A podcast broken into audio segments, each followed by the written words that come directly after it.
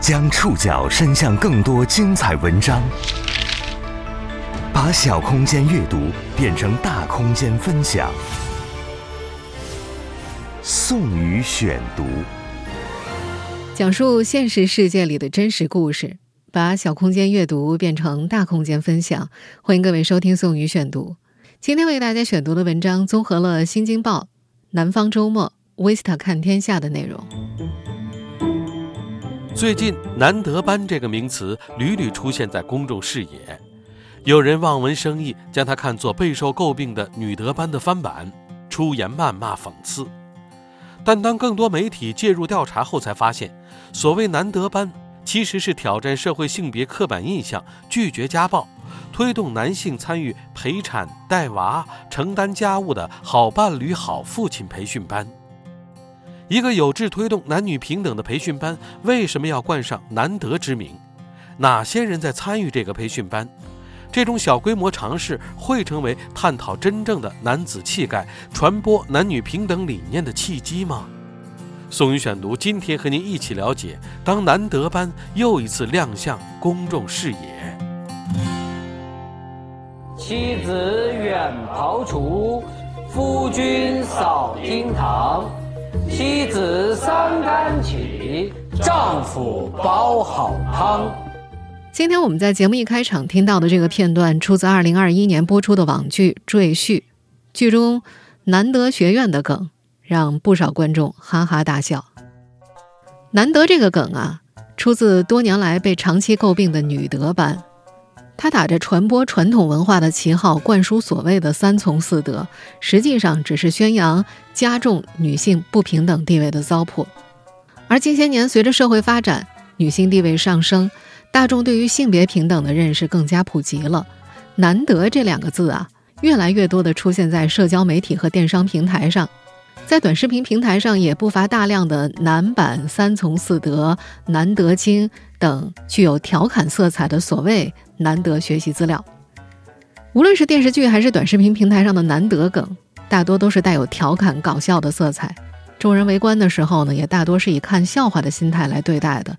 当然，我们也不排除有部分女性在看到这类所谓的难得学习材料的时候，有一种东风压倒西风的扬眉吐气感。从二零二二年九月开始，“难得班”这个名词从虚拟生活走进了现实世界。当时五十四岁的中国人民大学社会学博士、性别学者方刚发布了“难得班带领者”的招募信息，并且呢，在九月底收到了来自北京、成都、广州、深圳、上海等十四个城市的十七个小组的报名。经过筛选呢，最终是有三个小组的十九名学员正式入选首批难得班带领者，其他报名团队的三十多人，多数都获得了旁听培训的资格。这十九名正式的首批学员在完成为时三个月的二十次团体辅导培训之后，将会成为新一届的难得老师。他们会从二零二三年开始，在自己所在的地区开始针对普通大众进行难得班学员的招募。难得班这几个字一亮相公众视野，就迅速引发了争议。有人觉得这种行为太搞笑了吧，是哗众取宠；也有人指责方刚是男人中的叛徒，如此办班有违男子汉大丈夫的传统社会观念，有损阳刚之气。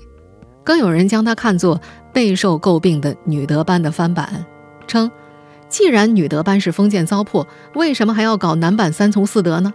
是为了吸引眼球，是为了博取流量吗？但是更多媒体介入采访之后，才发现所谓的男德班，它的全称是好伴侣、好父亲全参与型男性工作坊。授课内容包括认识并挑战社会性别刻板印象，反思大男子汉气概的伤害，做家务和照顾家人的能力，婴幼儿护理技术，家庭暴力成因及干预，与青少年孩子的相处艺术等等。方刚解释说呀，希望通过男德班推动男性参与承担家庭、职场等触及性别平等领域的责任，包括反对性别暴力、承担家务、养育孩子，以及一些传统上被认为属于女性领域的事情。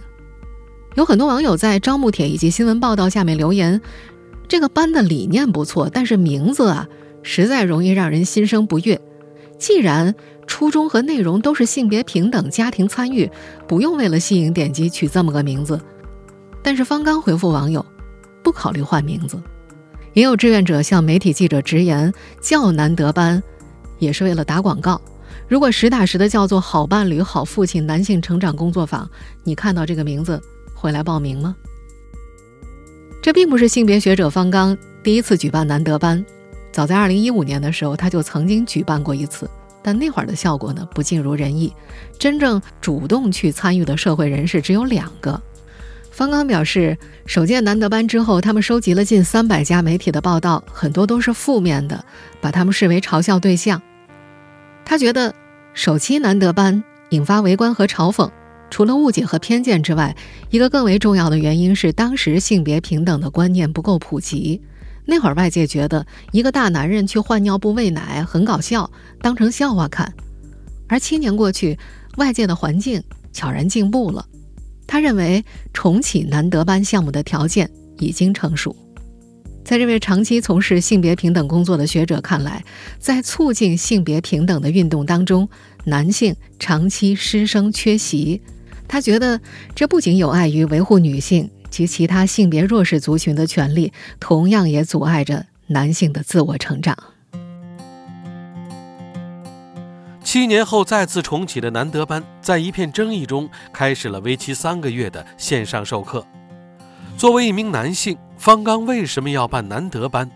他想通过这个培训班推广些什么？宋宇选读继续播出。当难得班又一次亮相公众视野，认识这个人吗？嗯，这就是年轻时的我。嗯，我们现在听到的录音呢，出自方刚二零一八年的一次公开演讲。他在这段视频演讲当中展示过一张自己年轻时的照片，照片里的男孩瘦弱。文静，那个时候呢，我被骂作二椅子娘娘腔，嗯，没有人管我叫小鲜肉，嗯，好，那个时候还没有那个词汇，嗯。这照片所体现出来，男人不符合主流的支配的阳刚之气的男人。方刚的父亲在他三岁的时候离世了，他从小跟着母亲和姐姐长大。方刚性格很温和，上小学的时候因为挨批评哭了，老师不准他哭，说他像绣花枕头。在上高中之前，一些高大的男同学会欺凌个头矮小的他。一九九七年，二十多岁的方刚第一次读到了性别相关的研究著作，整个人都被点燃了，很亢奋。他觉得自己从小被叫做“娘娘腔”，和大多数女性一样，是被父权制压迫的群体。一个男人，当你不符合我们的文化关于主流男性气质定义的时候，其实你一直处于那个。性别机制被压迫的底端。今年二十八岁的谢谦是方刚二零二二年这届南德班培训学员当中最年轻的一位，在他的记忆里，自己也被叫过“娘娘腔”。这个九零后男生已经意识到“娘娘腔”这个词是带有性别污名化的，污蔑男性，同时也在贬低女性。另外一个带有污名化的话语是“不像个男人”。谢谦说：“男性特别担心被人说不像个男人。他认识一个健身教练，因为小时候肤色很白也很瘦，觉得自己缺乏男子气概，以至于他要从事健身教练这个职业来弥补，让自己看起来更像个男人。如今的方刚已经把尊重个体差异、尊重人本身的多元样貌变成了自己追求的目标。”而他对于男性气质和性别研究的思考，是从二十多岁时刚开始起步的。当时他联系了在中国人民大学任教、主要从事性社会学和性别人类学研究的潘绥铭，后者呢被誉为中国性学第一人。方刚在二零零二年考取了潘绥铭的研究生。二零一零年博士毕业之后，他到北京一所高校任教。他不想仅仅停留在做学术研究，给自己定下了理想目标。学术研究为改造社会服务，通过社会性别研究促进社会性别平等运动，特别是男性参与。之后，他就计划每年做一个推动性别平等的创新活动。二零一五年那次效果不尽如人意的首届难得班，就是他的尝试之一。方刚提到，当初开办难得班的直接诱因是愤怒。大概就是在二零一四年左右，全国多地开始出现了披着国学外衣的女德班。那些课程里要求女性打不还手、骂不还口、逆来顺受，绝不离婚。为了反抗女德班当中的封建糟粕，他决定以男德班为噱头，讲授认识并挑战社会性别刻板印象，反思大男子气概的伤害，做家务和照顾家人能力以及家暴成因及干预等知识。那届男德班的效果，我们前面也说过了，负面评价占了大多数。在那年开启首届男德班之前，方刚在国内刚刚提出男性参与这个概念的时候，便遭到了一些从事性别研究的女性学者的质疑。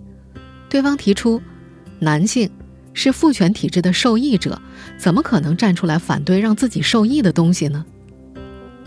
方刚写文回应：受益的同时，也是受害。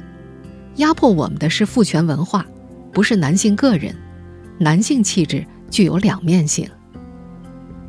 首次男德班失败之后，方刚一直没有放弃在国内推广男性参与。他自己出版了几本关于男性参与的书，都卖得不太好。也尝试过用直播等形式宣传男性参与的理念，但是观看者寥寥。观念的改变是没有那么容易的。时隔七年之后，方刚发现有越来越多的人讨论男性参与家庭生活的问题，他于是再次开启了男德班，依然沿用了“难得”这个名字。在接受多家媒体采访时，方刚都承认，想要靠这个名字去吸引人们的注意力。如果叫“好丈夫、好父亲”的话，是不会有太多人关注的。七年之后，这个用难得来吸引大众注意力的好丈夫、好父亲培训班，的确比七年前引发了更大范围的关注，也招募到了更多学员。前来学习的学员们又期望从这个培训班里学到些什么呢？宋宇选读继续播出。当难得班又一次亮相公众视野，因为七年后重启的新一届难得班学员。将会承担2023年去各地针对大众招募普通学员的责任，所以七年后的首批学员都是有一定心理学基础，或者是对性和性别知识有一定了解的人。在成都从事心理咨询的杨勇就是这样。今年四十岁的杨勇是在第二个孩子即将来到这个世界之前决定去上难得班的。2019年，为了更好的做家庭和亲密关系方面的咨询。他参加了方刚讲授的父权型性教育讲师培训班。当他听到阳刚是男性气质中的一种，不能用一种标准要求千千万万的男性的时候，杨勇的脑子里止不住的想到自己和父亲的关系，剑拔弩张，火药味特别的重。父亲在杨勇心中的形象是做事雷厉风行、说一不二、不会退缩，也从来没有表达过自己的脆弱。杨勇说，在他学了心理学之后，才知道每个人都是有喜怒哀乐的，但是父亲把他的喜怒哀乐抹杀了。杨勇常和朋友分享一个故事：他读小学的时候，偶尔偷懒赖床，不想去上学，父亲就会逼他起床唱国歌。还有一回，哥哥考试没考好，父亲听到之后，迅速的就像拎个小鸡一样，把哥哥拎起来，直接扔进了家门口的珠江里。这些事情让杨勇掌握了在父亲面前的生存法则，那就是保持很乖的形象。父亲一直会为他们规划未来。他和哥哥读大学选的专业也是父亲规划好的，像父亲一样成为一名医生。杨勇想要拒绝，但又不敢反抗父亲，他最终选择到一所医学院学习心理学。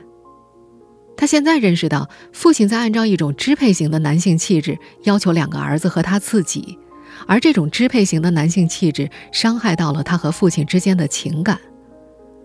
虽然他相当反感这种父子相处方式，但是杨勇发现自己在第一个孩子出生之后，他在和孩子交流的时候也带有父亲的影子。他会要求儿子打针不能哭，男子汉跌倒了也不能哭。现在。他的第二个孩子马上就要出生了，在仔细了解了方刚发出的招募信息之后，他决定报名。他想学习另外一种教育孩子的方式，他想试试在男性参与的观念下教育孩子，孩子的成长会有什么不一样的体验和感受。不过，刚开始接触男性气质这个概念的时候，杨勇没有办法接受所有的男性气质，衣服穿的花里胡哨，爱打扮化妆，说话轻声细语，这些都被他定义为娘娘腔。嘴上虽然不会说什么，但心里还是会对这部分男性有不好的评价。方刚则在课上告诉他们，不仅仅说责任、控制、霸道是男性气质，阴柔随和也是男性气质。我们不否定阳刚气质，而是觉得和硬汉、猛男一样，温和知性也可以是评价男性的褒义词。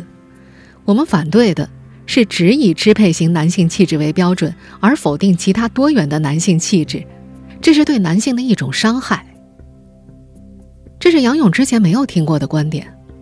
在他成长的过程当中，父亲常告诉他：“你是男人，这是你应该做的。”包括女性也是一样，如果对方不温柔或者表现得太强悍、太能干，杨勇也觉得对方不像女人。杨勇曾经用性别标签束缚过自己的儿子。买的衣服要看起来阳刚，要玩手枪、玩飞机、玩火车。现在他开始尝试着不去约束自己的儿子。儿子有时会说哪个电影明星是娘炮，学校里某个男生走路姿势好娘哦。杨勇听到之后会告诉儿子，这就是不尊重别人的表现。杨勇希望自己在养育第二个孩子的时候要尊重他，而不是去控制他，让孩子。活得更像自己。尽管社会一直向前发展，观念也更新了一代又一代，但男主外女主内，谁赚钱多谁就不用做家务，不用带孩子，事业有成的女性必定难以平衡家庭等传统观念依旧存在，甚至在一些人思想中根深蒂固。在这个培训班内，对这些刻板观念又有怎样的阐述？宋宇选读继续播出。当难得班又一次亮相公众视野，我工作真的很忙，比我太太忙多了。我们俩各有分工，她多做家务，我多赚钱，这样不是挺和谐吗？为什么我做家务才能算平等呢？这是难得班的第二次线上培训当中，方刚提前抛出的九个问题之一。在回答这个问题的时候，作为学员的杨勇。提到了自己的母亲。他说：“母亲自己出去工作赚钱，没有依赖父亲。母亲能和男人谈生意，不比男性弱。但是，母亲回到家之后还要做家务，甚至有时候一直做到凌晨。小时候，杨勇不明白为什么妈妈那么辛苦，要工作还要照顾家庭，甚至不少长辈会议论说妈妈不像个女人。”建议妈妈不要外出工作，多在家里照顾孩子。杨勇身边也有朋友的妈妈开酒店做生意，但是那位朋友的爸爸却通过家庭暴力的方式让那位妈妈回归了家庭。因为心疼妈妈，从小学四五年级开始，杨勇开始帮着妈妈做家务。可是身边有些长辈却说：“哎，这都是女孩子做的，男孩子不该干这些。”作为心理咨询师。杨勇发现，自己这些年接手的家庭或者离婚问题咨询当中，丈夫想让妻子回归家庭的案例增多了。甚至当妻子提出离婚的时候，一些丈夫会认为是因为妻子外出工作变坏了。过去，杨勇自己也会被传统的性别观念影响，会去劝说女性：“你别太强势，温柔些。”现在，他会让双方把问题呈现出来。他觉得。现在很多女性都在改变，去追求自己的事业，有自我意识。男性也需要做出一些改变。家庭责任是需要双方共同承担的，这一点法律层面已经有所涉及。二零二一年，国务院印发的《中国妇女发展纲要（二零二一到二零三零）》提出，促进男女平等分担家务。倡导夫妻在家务劳动中分工配合，共同承担照料、陪伴子女、老人、教育子女、料理家务等家庭责任，缩小两性家务劳动时间差距。多个地方也相继出台相关文件，在共同履行家庭责任等方面做出了规定。杨勇说自己过去会将很多家庭问题归为是男女性别差异造成的，比如觉得男性就应该更多的承担责任，女性就应该做家务。现在，抛开性别观念，他才发现，原来这个世界是多元的，是丰富多彩的，每个人都有权利做出各种各样自由的选择。在组建自己的家庭之后，杨勇承担了更多的家务和育儿的责任。根据大男子主义的普遍看法，男性带孩子会被认为婆妈，没有阳刚气质。但在方刚看来，女性在生育的过程当中已经默默承受了很多。男性主动承担哺育义务，才是有担当的体现。在前面提到的二零一八年那次公开演讲当中，他是这样说的：“我的孩子刚出生的时候，我的妈妈跟我说：‘你不要抱孩子，男人都不会抱孩子，女人就天生会抱孩子吗？’显然不会，我们都是学习来的，只不过我们的社会没有教给男人去学习如何带孩子。”成都心理咨询师杨勇会尽量抽时间接送孩子。也承担了一部分养育孩子的家庭责任。他见过身边一些男性带孩子的场景，自己玩手机、看电视，让孩子在旁边独自玩耍。过去他会觉得自己比他们好很多了，但在了解了男性参与的概念之后，他发现自己总是会借口工作不去陪伴孩子。他意识到，他其实也受到了支配型男性气质的影响，想着男性一定要成功，事业才是第一位的。而忽略了这么做会影响到亲子关系。他做出改变的第一步是推掉那些没有必要的应酬，改为晚上回去听孩子讲讲今天在学校发生了什么。父子间交流的方式也在转变。过去，他常常会理所当然的拒绝孩子：“不行啊，爸爸要去工作的。”现在，他因为工作不能陪伴孩子的时候，会告诉儿子自己为什么不能陪他。也会提出换个时间来陪他。杨勇发现，儿子的态度也从过去的一脸委屈，转为现在的学会了理解和包容。作为这一届的学员，杨勇将在明年成为成都地区难德班的老师。他已经开始担心之后的招募问题了。他曾经开玩笑的和身边人提出过，要不要来上难德班啊？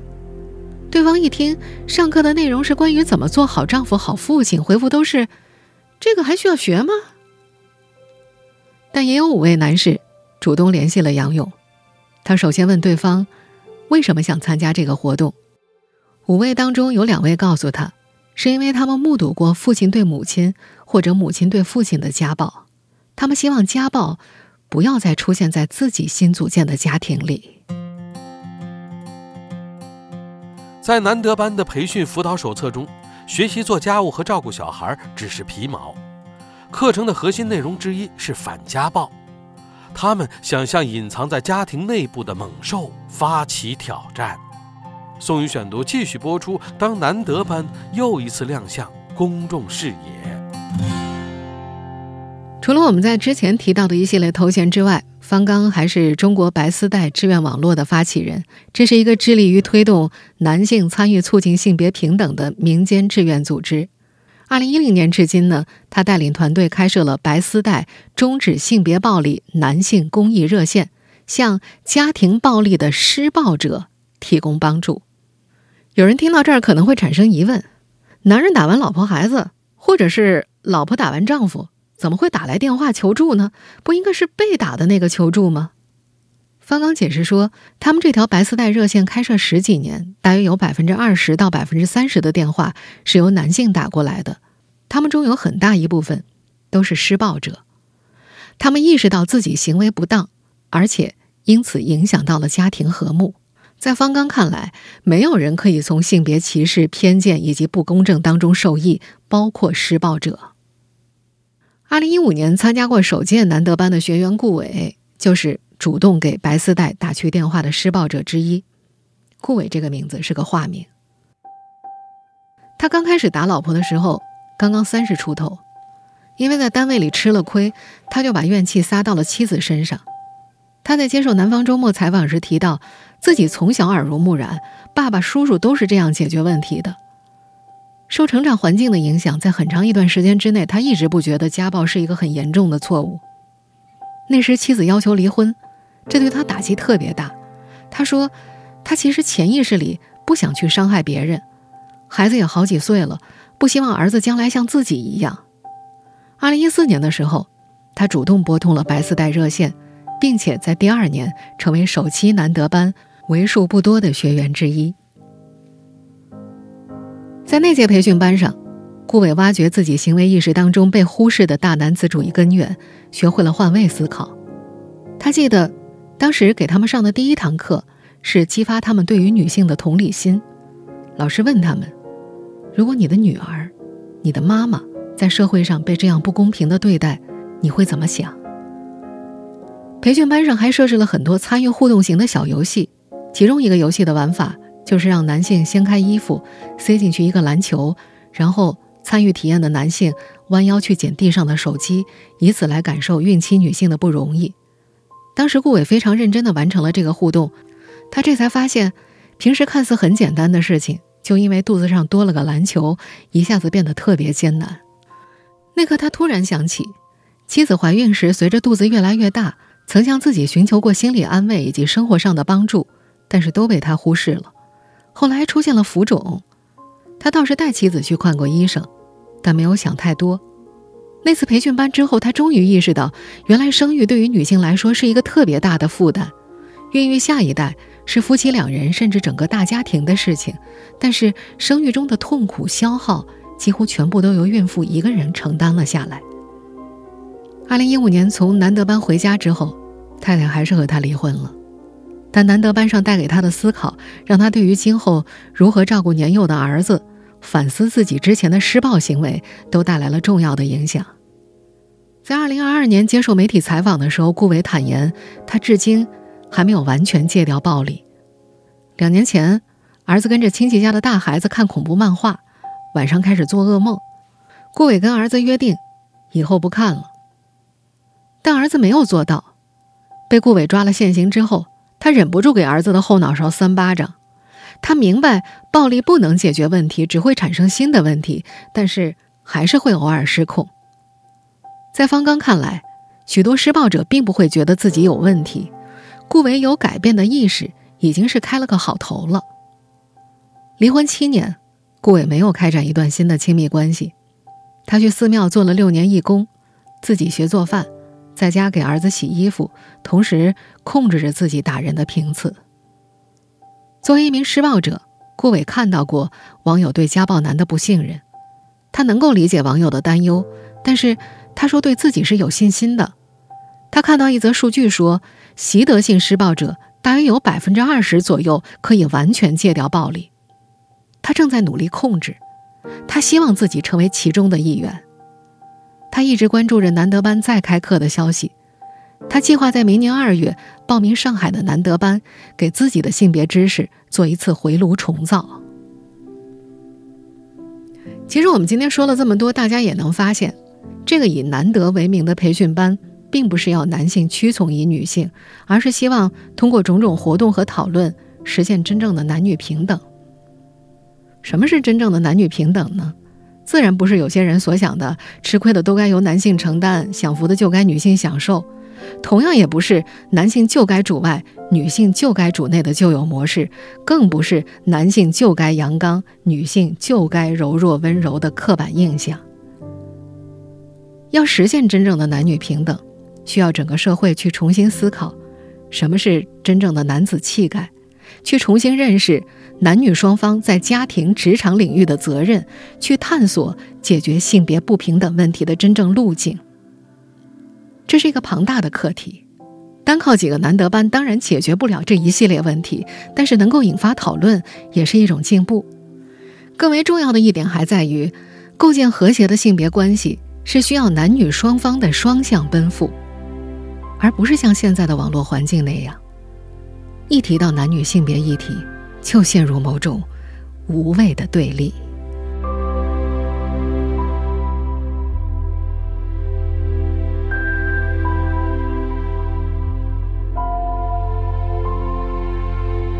以上您收听的是宋宇选读，当难得班又一次亮相公众视野。本期节目综合了《新京报》《南方周末》《Vista 看天下》的内容。收听节目复播，您可以关注本节目的同名微信公众号“宋宇选读”。我们下期节目时间再见。